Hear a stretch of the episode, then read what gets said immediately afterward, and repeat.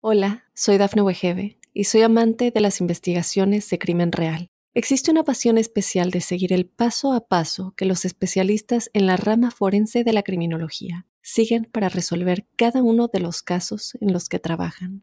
Si tú, como yo, eres una de las personas que encuentran fascinante escuchar este tipo de investigaciones, te invito a escuchar el podcast Trazos Criminales con la experta en perfilación criminal, Laura Quiñones Orquiza en tu plataforma de audio favorita. Óyenos audio. Drogas, dinero y mujeres.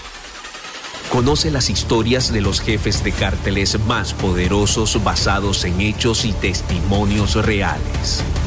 Mundo Narco recorre la vida de los grandes líderes de la mafia descubre las causas que los motivaron a volverse delincuentes, cometer sus crímenes, tejer una red de complicidades alrededor del mundo y amasar grandes fortunas gracias a la venta de drogas y otros delitos. ¿Estás listo para entrar al mundo narco? Prepárate para un viaje a las entrañas del crimen organizado. Mundo Narco Bienvenidas y bienvenidos a Mundo Narco, qué bueno que nos acompaña en un episodio más. Ojalá esté disfrutando de las historias de Nedina Arellano Félix, de Sandra Ávila Beltrán, de Joaquín El Guzmán, de Ismael El Mayo Zambada, por supuesto. Cada semana le traemos un viaje a las entrañas del crimen organizado. Déjenme presentar, por favor, a mi colega y amigo Jesús Lemus Barajas, autor de varios libros de narcotráfico y sus nexos con la clase política y empresarial del país. Mi querido Jesús, vamos avanzando en Mundo Narco. ¿Cómo estás?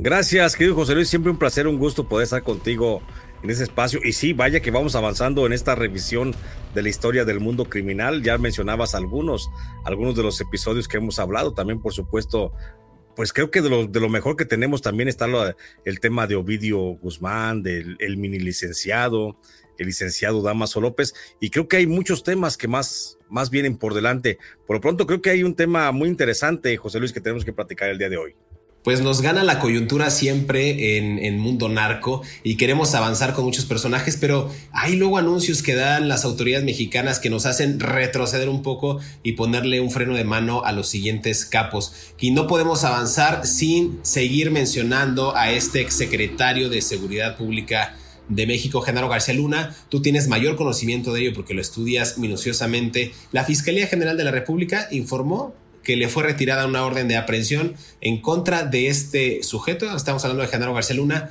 por enriquecimiento ilícito. Esto es, después de que un tribunal rechazara este mandamiento judicial que había este, obtenido anteriormente. Tú sabes que a él le fueron eh, fincados estos, este delito justamente porque obtuvo un ingreso injustificado de más de 43 millones de pesos. ¿Cómo lo ves tú? Un sujeto que se enriqueció desde el poder y no soltaba nada, tenía todo bajo su control, el super policía le decían.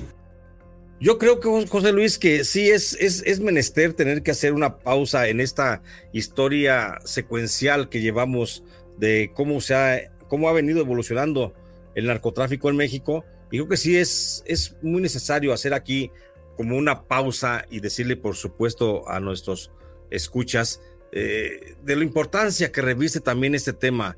Justamente tocas un tema medular, pareciera de menor importancia, pero si no fuera de, esa, de ese asunto coyuntural, creo que no estaríamos haciendo esta pausa tan importante que necesitamos hacer para poder seguir hablando de Genaro García Luna.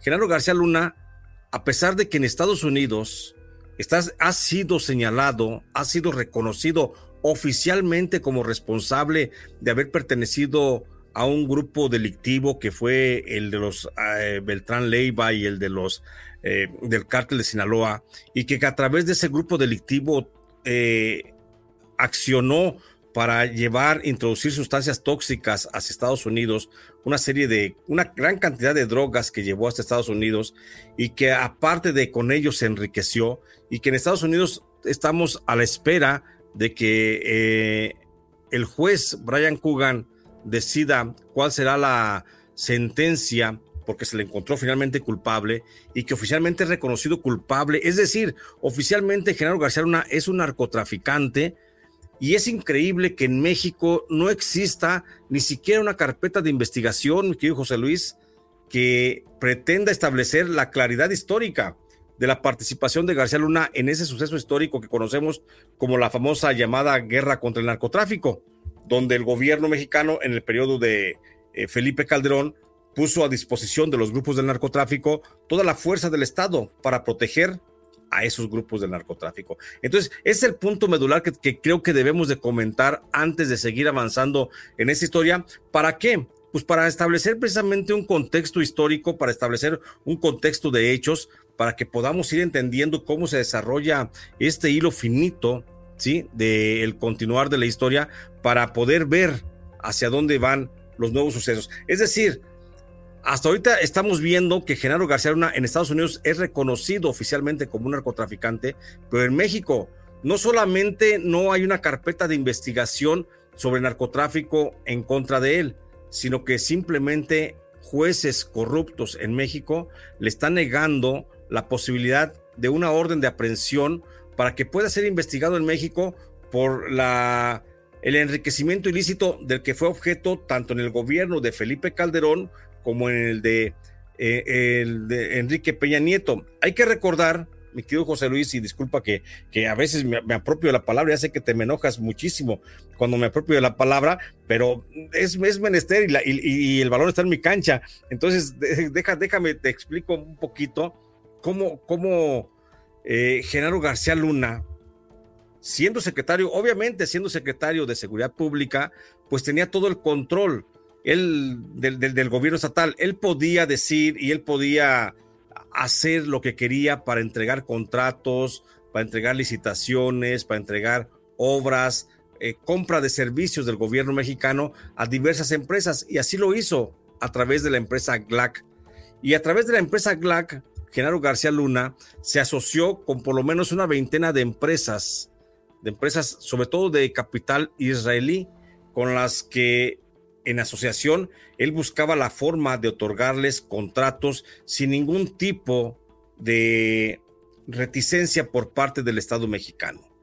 Y esa fue la participación en el gobierno de Felipe Calderón, donde prácticamente Genaro García Luna era un vicegobernador, un vicepresidente de la República. Era el que prácticamente llevaba las riendas cuando Felipe Calderón pues, se encontraba eh, aislado eh, en tono etílico prácticamente. Entonces, ahí que es cuando García Luna hacía sus grandes negocios con estas empresas a través de GLAC. Bueno, cuando llega el gobierno de Enrique Peña Nieto y el gobierno de Felipe Calderón le tiene que entregar todo, todo a la administración de Enrique Peña Nieto, Genaro García Luna ya había dejado de ser, de ser secretario de Seguridad Pública, pero aún así continuó maniobrando. Acordemos que en contrapago por haber entregado las relaciones que Genaro García Luna mantenía con el narco, entregárselas al general Salvador Cienfuegos Cepeda, para que Cienfuegos Cepeda fuera el nuevo titiritero nacional de cómo manejar los hilos del narcotráfico y cómo prestar el servicio de protección del Estado mexicano a los narcotraficantes, en contrapago, en contraprestación, la Secretaría de la Defensa Nacional le otorgó todo el poder a Genaro García Luna para que, sin ser funcionario público, simplemente por el solo nombre de Genaro García Luna, pudiera seguir negociando contratos a favor de empresas amigas de su empresa GLAC. ¿sí? Y esas empresas siguieron maniobrando, comprando muchos, muchos servicios públicos, eh, comprando los contratos para otorgar servicios públicos al gobierno federal. y así fue como vendieron una veintena de empresas de capital israelí asociadas con García Luna, vendieron una gran cantidad de servicios y, de, y de equipos y de programas de espionaje al gobierno mexicano, a grado tal que fueron, tú ya bien lo decías, 45 millones de dólares, lo que finalmente se apropió, se apropiaron esas empresas. Y hoy resulta de manera extraña que un grupo de jueces del Poder Judicial del que seguramente tendremos que hablar más adelante, de cómo están coludidos, cómo están corrompidos estos, estos jueces, pues este grupo de jueces ha dicho que no hay elementos suficientes para llevar a un juicio a Genaro García Luna por el delito de enriquecimiento ilícito, cuando está demostrado periodísticamente que hay muchísimos elementos de cómo García Luna saqueó el erario público tanto en el gobierno de Felipe Calderón como en el gobierno de Enrique Peña Nieto. Y sabemos que el enriquecimiento de Genaro García Luna, que podría llegar a más de 700 mil millones de pesos. 700 mil millones de pesos, mi querido José Luis, estamos hablando de un presupuesto que se aproxima casi al presupuesto con el que trabaja un año la Comisión Nacional de los Derechos Humanos o con el que trabaja eh, un año, por ejemplo, el Instituto Nacional Electoral. Entonces estamos hablando de un, de un recurso económico que no es cualquier cosa, pero eso se enriqueció Genaro García Luna y los, y los eh, magistrados y un juez federal, que ya ahorita lo voy a platicar quiénes son, eh, pues no quisieron fincar la posibilidad de una investigación a fondo y simplemente le otorgaron el fiat a Genaro García Luna para que no sea investigado por ese delito. Y esto es una situación un tanto muy o particularmente riesgosa para México, porque otra vez, José Luis, se anuncia y se alza el fantasma, el fantasma de la impunidad, donde en México puede pasar todo lo que quieras, pero no puede pasar la realidad. Vuelvo a insistir, Genaro García Luna en Estados Unidos está señalado ya comprobado legalmente de que sí es un narcotraficante, de que sí se coludió con el crimen organizado, de que sí protegió al crimen organizado para trasegar drogas a Estados Unidos. Y en Estados Unidos, Genaro García Luna es un verdadero narcotraficante pero en México no. En México es un hombre, pues como tú y como yo, totalmente impolutos, libres de toda, de toda acusación, sin mancha pública que señalarle, porque ningún juez, ningún tribunal quiere atribuirle ninguna responsabilidad judicial a este personaje. Fíjate, va a ser muy interesante ahorita en el siguiente segmento que nos cuentes cómo se inicia, cómo la Fiscalía General de la República inicia este procedimiento legal por no aplicación de la ley contra el juez Gerardo Genaro Alarcón López, quien niega esta orden, y también contra los magistrados Alberto Torres Villanueva, Manuel Bárcena Villanueva y Gabriela Guadalupe Rodríguez Escobar. Ellos confirmaron esta negativa por actuar en contra de la administración de la justicia. Pero déjame hacer una pausa aquí en Mundo Narco. Yo no estoy hablando porque aquí el experto en el tema del licenciado de Genaro García Luna es mi querido Jesús Lemus Barajas. No se despegue, regresamos.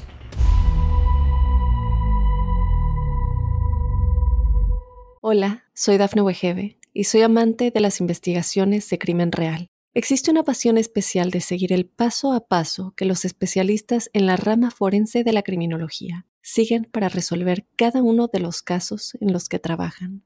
Si tú, como yo, eres una de las personas que encuentran fascinante escuchar este tipo de investigaciones, te invito a escuchar el podcast Trazos Criminales con la experta en perfilación criminal, Laura Quiñones Orquiza en tu plataforma de audio favorita. El primer tribunal colegiado de apelación en materia penal en la Ciudad de México negó una orden de aprehensión girada en contra de Genaro García Luna, exsecretario de Seguridad Pública del país, acusado por enriquecimiento ilícito, reportó el diario El Financiero.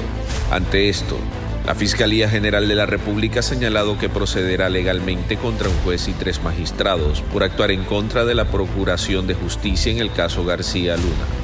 La autoridad señaló que el juez de control Gerardo Genaro Alarcón negó llevar a cabo una orden de aprehensión por el ingreso injustificado de más de 43 millones de pesos de García Luna cuando era servidor público entre los años 2000 y 2012. Esta decisión fue respaldada por el primer tribunal colegiado de apelación en materia penal del primer circuito. Lo anterior, aun cuando los datos de prueba proporcionados a la autoridad jurisdiccional está mostrado que su patrimonio es desproporcionado e injustificado con relación a sus ingresos lícitos, lo que violenta los principios de legalidad y debido proceso, destacó la Fiscalía en un comunicado. Debido a esto, la Fiscalía Mexicana iniciará un procedimiento legal contra el juez Alarcón López, quien negó la orden, y contra los magistrados Alberto Torres Villanueva, Manuel Barcena Villanueva y Gabriela Guadalupe Rodríguez Escobar, quienes confirmaron esta negativa, esto por actuar en contra de la Administración de Justicia. De acuerdo con el rotativo, la Fiscalía destacó que esta decisión se tomó por parte de magistrados que han violentado el artículo 224 del Código Penal Federal vigente en la época en que ocurrieron los hechos. Regresamos a Mundo Narco, los secretos de la mafia. Estamos conversando acerca de Genaro García Luna y este revés que le dio la justicia mexicana. Quizás esto es apenas la punta del iceberg de algo mucho más grande porque un juez y magistrados de México no aceptarían la aplicación de justicia en contra de este enriquecimiento ilícito evidente.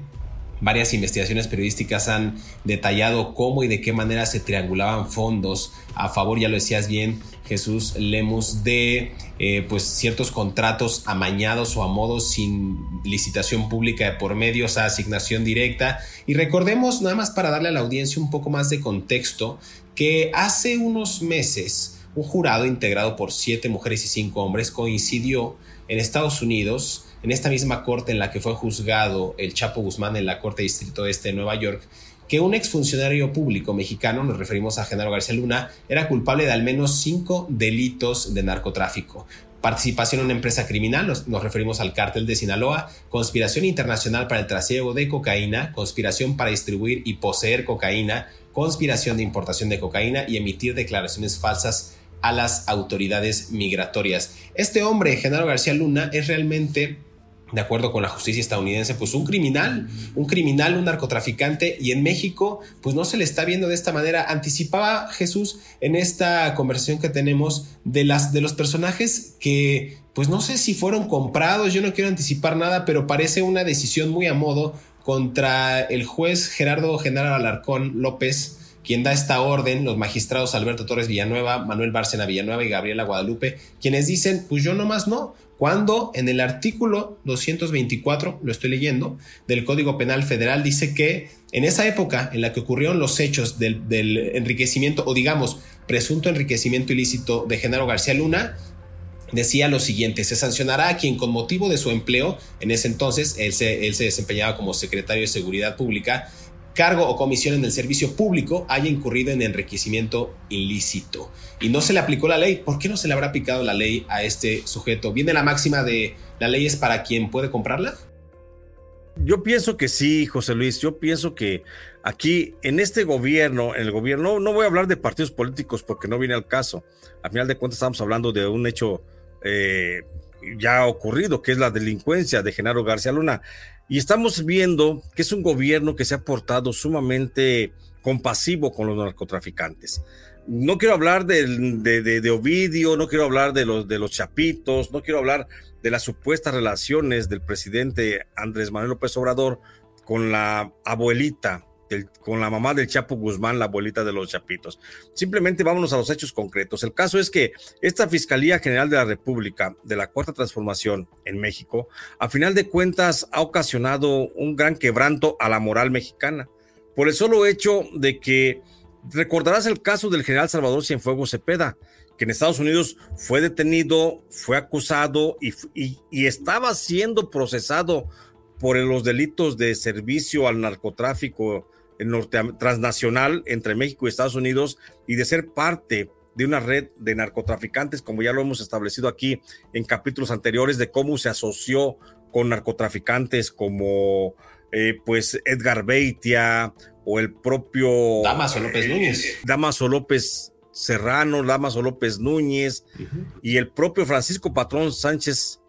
Entonces, estamos viendo en ese tema cómo la justicia mexicana queda mucho a deber. Y, en Estados Unidos, el general Salvador Cienfuegos Cepeda sí fue procesado, pero luego el gobierno mexicano lanzó la operación Salvando al Soldado Cienfuegos, que así se llamó oficialmente, salvan, salvar al Soldado Cienfuegos, y fueron y rescataron, y fue Marcelo Ebrar, justamente el que encabezó las operaciones para rescatar al Soldado Cienfuegos de la justicia norteamericana y se trae a México y se regresa a México y en México la Fiscalía General de la República estableció que aún pese a las pruebas que el gobierno norteamericano estaba aportando de la relación de, Salvador Cienfuegos Cepeda con miembros del narcotráfico, la fiscalía finalmente dijo, no hay, no hay ninguna, eh, ningún delito que perseguir, Cienfuegos es un hombre libre, se puede ir a su casa y determinamos la no aplicación de la justicia.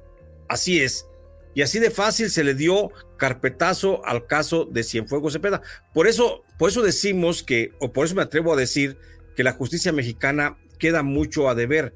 Y este caso particular, el de, el de Genaro García Luna, a final de cuentas, representa una nueva afrenta porque volvemos al caso.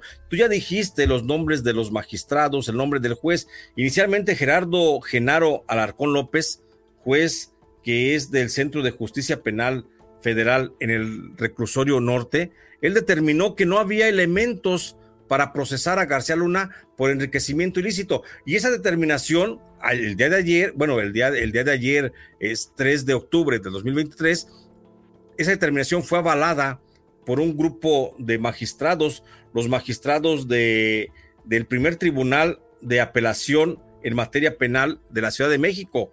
Tú ya lo dijiste, Alberto Torres Villanueva, Manuel Bárcenas Villanueva y Gabriela Guadalupe Rodríguez Escobar. Ellos dijeron, efectivamente, no hay elementos para buscar a fondo un delito de enriquecimiento ilícito en el sujeto Genaro García Luna. Pero aquí vámonos a fondo, mi querido José Luis. Esto lo determinaron los magistrados y el juez que, que tuvo conocimiento del caso de la denuncia de la Fiscalía General de la República. Pero aquí hay un punto también importante.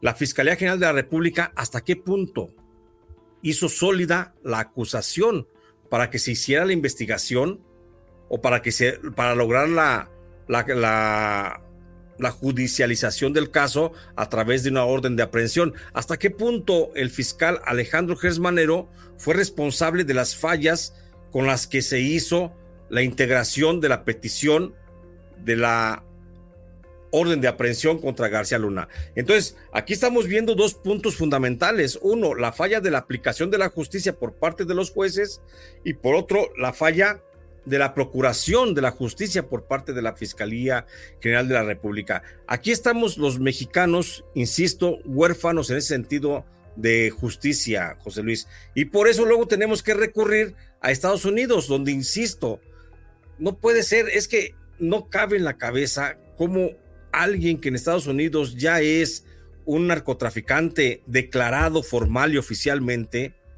no pueda tener en México una orden de investigación, una orden ya no de, de, aprehensión, simplemente una carpeta de averiguación sobre los temas que se le están acusando en Estados Unidos. Y esa es la realidad. Genaro García Luna, a pesar de su relación que mantuvo con el cártel de la familia michoacana, los caballeros templarios, el cártel de Juárez, el cártel de, Sinaloa, el cártel de Tijuana, el del Golfo, los Zetas, por mencionar solamente algunos, a pesar de esa relación y de cómo ha quedado establecido en diversos trabajos periodísticos esa relación que tuvo, en México no tiene, no hay una carpeta de investigación que apunte a la posibilidad de que un día podamos ver ante la justicia mexicana a este mexicano que dañó a muchos mexicanos porque durante su gestión como secretario de Seguridad Pública, hubo desapariciones, hubo homicidios, hubo encarcelamientos, hubo desplazamientos de mucha gente que fue afectada por la mala aplicación de la ley por parte del secretario de Seguridad Pública. Y sin embargo, hoy estamos como, pues como si nada, no pasa nada en México, José Luis. Fíjate que a mí me llama la atención esto que dices, que, de alguna manera los ciudadanos están cojeando por esta falta de aplicación y procuración de justicia eh, estos magistrados y este juez logran pues no aplicarle la ley en este caso en específico de enriquecimiento ilícito, hay otras, al menos tres órdenes de aprehensión contra Genaro García Luna. Recordarás aquella operación por el operativo rápido y furioso de tráfico de armas en el cual fueron introducidas varias armas a México ilegales provenientes de Estados Unidos que ya hemos hablado también ampliamente de ese caso. Eh, la operación fue un desastre, ¿no? La otra, la otra orden de captura está relacionada con un daño patrimonial de cerca de 65 mil millones de pesos por esta adjudicación de contratos con sobreprecio en perjuicio del Estado. Y esto tiene que ver con también la administración de ocho cárceles en el último tramo de la gestión de Genaro García Luna. Y la última orden de aprehensión, es que nos podemos llevar aquí toda una vida hablando de Genaro García Luna, caray. La más reciente lo señala haber acusado daño al erario de 5.112 millones de pesos igual por otorgamiento de contratos ilegales y abusivos para el equipamiento, insisto, de estas prisiones públicas. A ver, ya pasó el del enriquecimiento ilícito y la libró de alguna manera o, tratan de quitarle esos cargos. Me gustaría que en el siguiente bloque, con esta experiencia y con toda la investigación que sigues preparando eh, y que pues, parece inacabable, nos puedas comentar, Jesús, si esto obedece más a un plan político de quizás eh, repatriar al exsecretario de Seguridad eh, para mantenerlo de alguna manera a salvo en México. Se trata de una estrategia legal por parte de los abogados para pedir una pena menor o quizás negociar en Estados Unidos. ¿Qué crees que se venga en este panorama? Porque parece que las piezas se mueven de manera sigilosa y estos mensajes también tienen claros indicios políticos. Pero te lo voy a dejar ahí para que lo pensemos tantito y regresamos aquí a Mundo Narco. Vamos a arrancar con eso. El último bloque se va a poner todavía mejor, no se despegue. Hola, soy Dafne Wegebe y soy amante de las investigaciones de crimen real. Existe una pasión especial de seguir el paso a paso que los especialistas en la rama forense de la criminología siguen para resolver cada uno de los casos en los que trabajan. Si tú, como yo, eres una de las personas que encuentran fascinante escuchar este tipo de investigaciones, te invito a escuchar el podcast Trazos Criminales con la experta en perfilación criminal, Laura Quiñones Orquiza, en tu plataforma de audio favorita. El pasado 9 de octubre, el presidente de México, Andrés Manuel López Obrador, refirió que México recuperará 2.5 millones de dólares equivalentes a 44 millones de pesos derivados de bienes comprados de manera ilícita por Genaro García Luna, exsecretario de Seguridad Pública en el sexenio de Felipe Calderón. El diario mexicano Capital detalló que el gobierno de México reclamó la devolución de recursos que se traducen en tres departamentos que García Luna y su esposa Linda Cristina Pereira Galvez compraron en Florida, Estados Unidos. Esta primera victoria, dijo el primer mandatario, se logró gracias a la determinación de una jueza en Florida, que le dio la razón a la federación.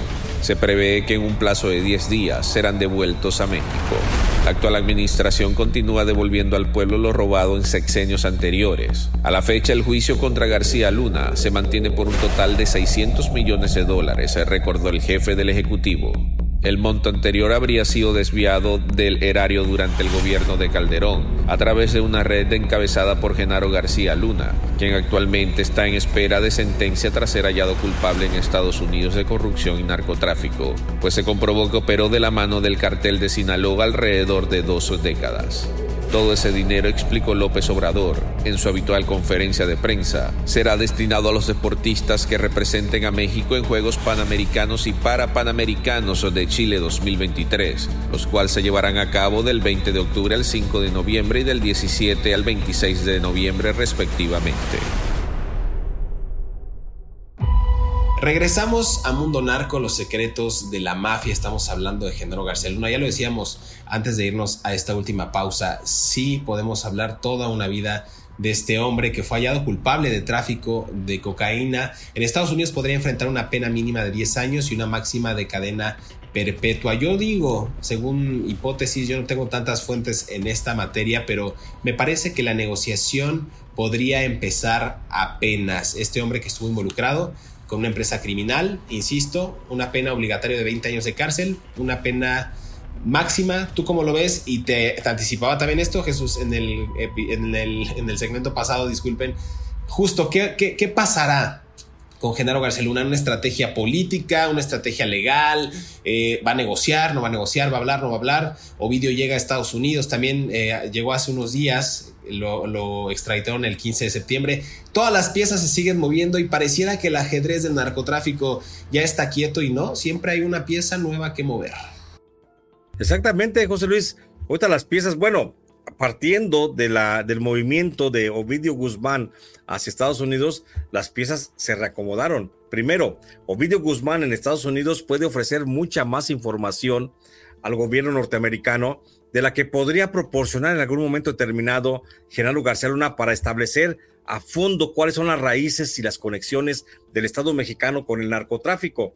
Y por supuesto podrían tener y tendrán que salir muchos nombres nuevos a relucir en este nuevo escenario. ¿Quiénes más estaban relacionados desde el Estado con los narcotraficantes? Eso ya no es una propiedad exclusiva de la información que podría proporcionar Genaro García Luna.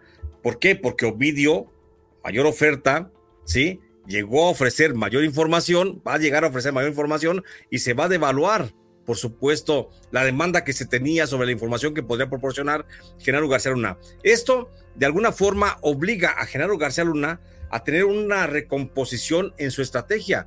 Genaro García Luna ya no podrá negociar con las condiciones ventajosas que estaba buscando una asignación de ser un testigo protegido del gobierno de Estados Unidos para seguir señalando a más narcotraficantes desde el Estado, que están operando desde el Estado, principalmente Secretaría de Gobernación, Secretaría de Seguridad Pública, Secretaría de la Defensa Nacional, Secretaría de la, de la, de la Marina, ya no, ya no es exclusivo de Genaro García Luna. Y esto, por, consecuentemente, obliga a García Luna a buscar otra salida.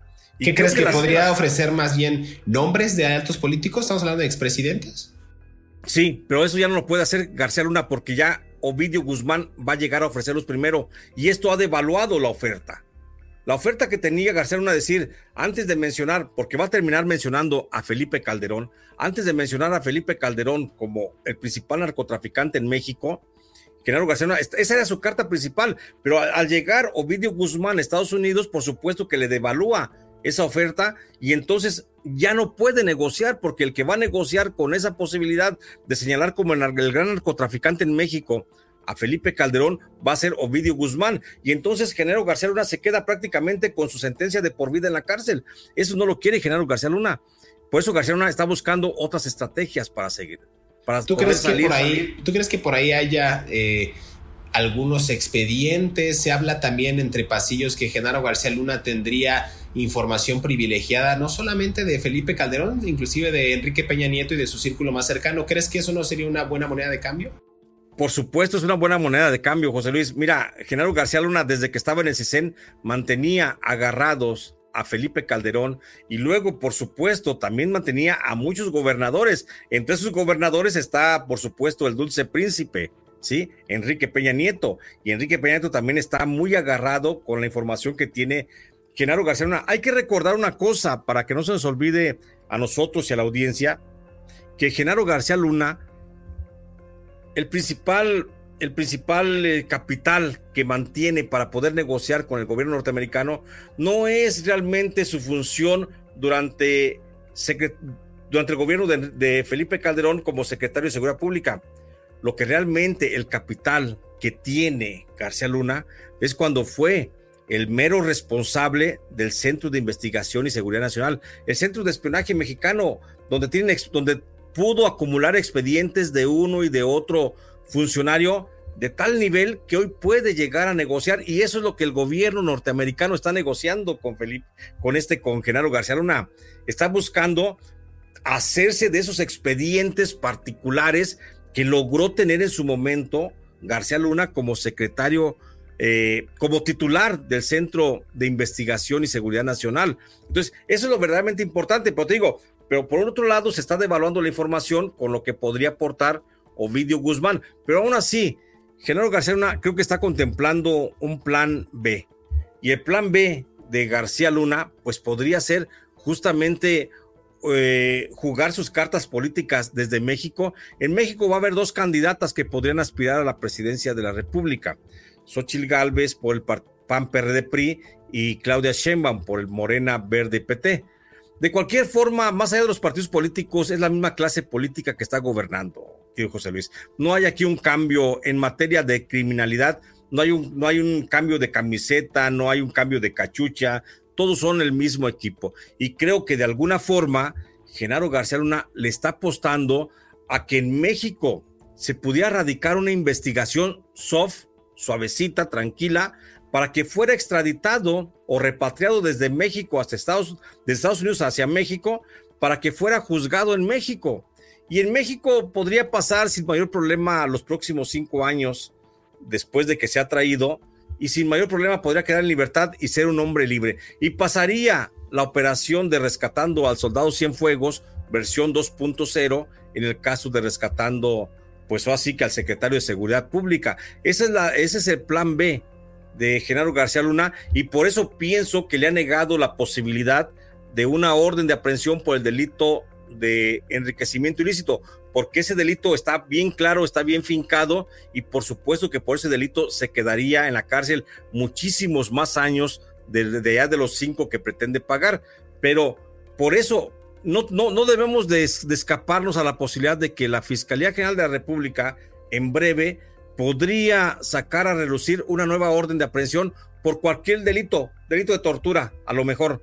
Y el delito de tortura con cuatro o cinco años lo está pagando Genaro García Luna. Por eso a García Luna no lo van a procesar en México por delitos como tortura, homicidio, secuestro, que vaya que cometió, narcotráfico, delincuencia organizada, lavado de dinero, enriquecimiento ilícito. No, lo van a procesar por un delito más suavecito, más, más tranquilo, en el que como tortura, por ejemplo, en el que pueda salir de manera pronta. Y ese pienso, pienso que ese es el plan y el escenario B que está viendo Genaro García Luna y es lo que podría pasar en los próximos meses acá en México, que haya una orden de aprehensión por un delito suave contra García Luna y eso le permita al gobierno mexicano de la próxima administración en el 2024 traerse a Genaro García Luna cuando ya esté sentenciado allá en Estados, en Estados Unidos a una pena mínima también.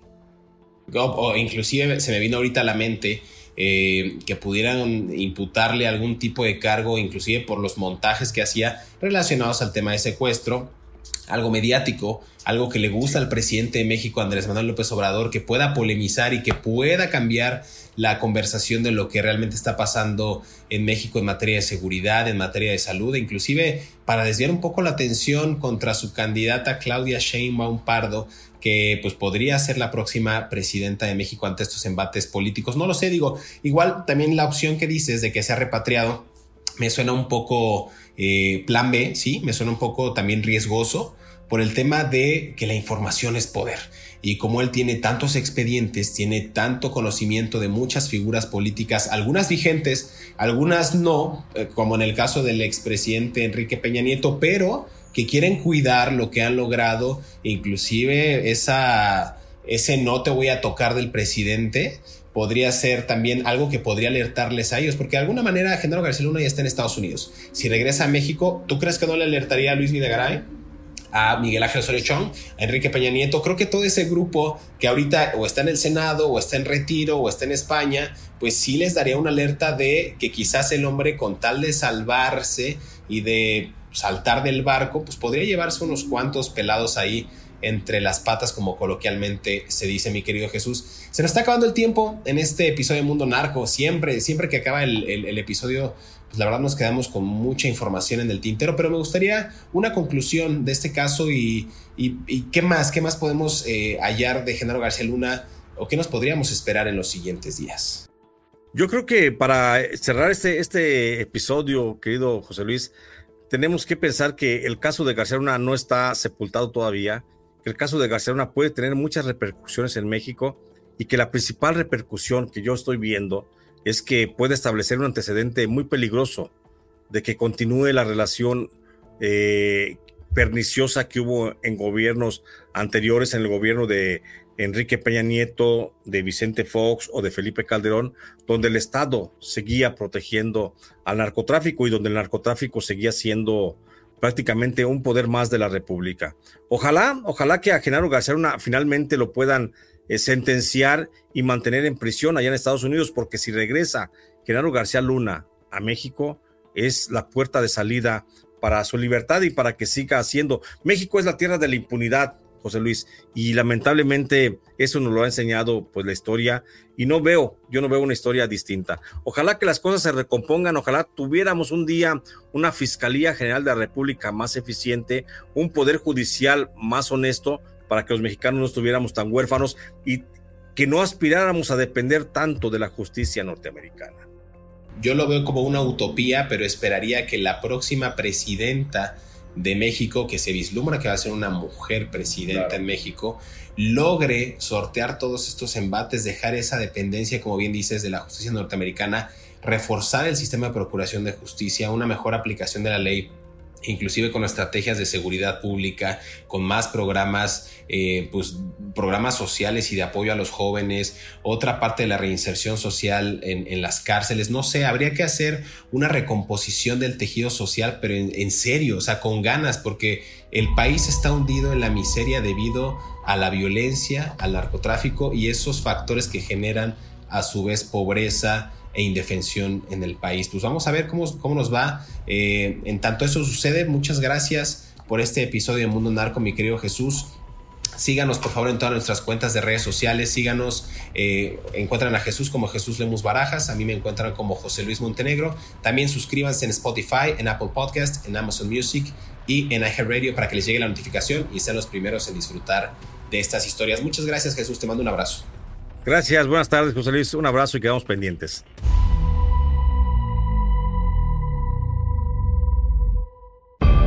Se tiene conocimiento que García Luna es acusado de cinco cargos en dicha corte, entre ellos tres por tráfico ilegal de cocaína, delincuencia organizada y uno más por falsear declaraciones a las autoridades de Estados Unidos. Los delitos son considerados como graves por la justicia norteamericana, por lo que el exfuncionario mexicano fue aprendido en diciembre del 2019 en la ciudad de Dallas, en Texas. Un día después de su arresto en Estados Unidos, el Departamento de Justicia de Estados Unidos indicó que de ser hallado culpable de tráfico de cocaína, García Luna podría enfrentar una pena mínima de 10 años y una máxima de cadena perpetua por cada uno de los tres cargos que versan sobre él.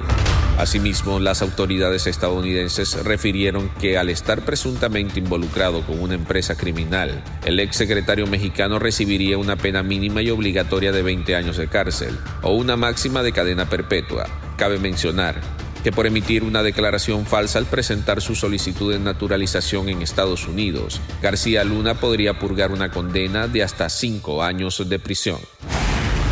Si te gustó este episodio, active el botón de seguir en la plataforma que nos estés escuchando, ya sea en Spotify, Amazon Music, Apple Podcast o iHeartRadio. Mundo Narco es un producto original de Mundo Now, todos los derechos reservados. Hola, soy Dafne Wegebe y soy amante de las investigaciones de crimen real. Existe una pasión especial de seguir el paso a paso que los especialistas en la rama forense de la criminología siguen para resolver cada uno de los casos en los que trabajan. Si tú, como yo, eres una de las personas que encuentran fascinante escuchar este tipo de investigaciones, te invito a escuchar el podcast Trazos Criminales con la experta en perfilación criminal, Laura Quiñones Orquiza, en tu plataforma de audio favorita.